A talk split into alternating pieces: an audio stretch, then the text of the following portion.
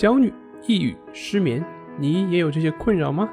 李洪福老师新书《情绪自救》教你摆脱的具体方法，快来读读吧。今天要分享的作品是：服用精神类药物，我们应该注意什么？第二部分。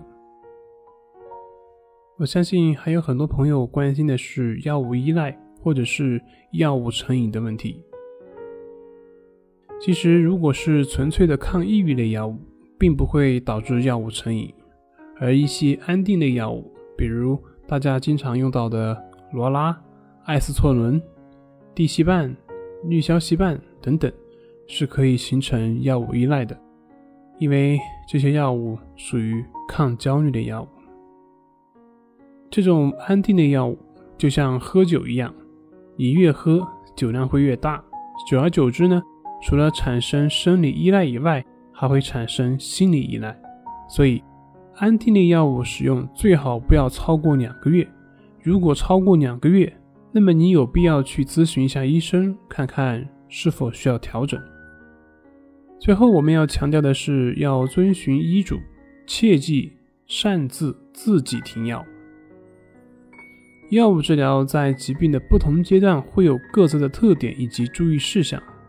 而擅自停药呢，会增加复发的概率，而且复发之后的症状表现也有可能会增强，所以切记自己停药。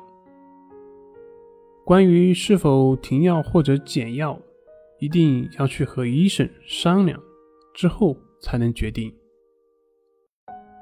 在药物治疗的过程当中，大家常见关心的一些问题，相信在。前面一集和这一集已经讲的比较全面了，那么还有一点补充的就是，很多朋友会询问，通过心理治疗是不是就可以不用服药了呢？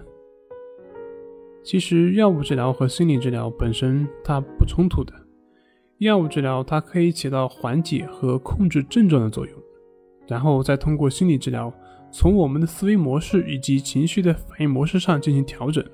那么这样就能从根本上去做到真正的疗愈。心理治疗的最终目的是助人自助，也就是说，帮助你发现自己改变自己的能力。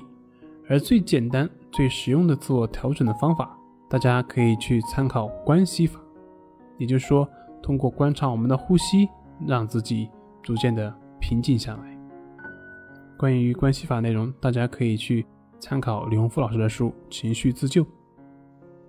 这里是重塑心灵心理训练中心，我是杨辉，我们下次再见。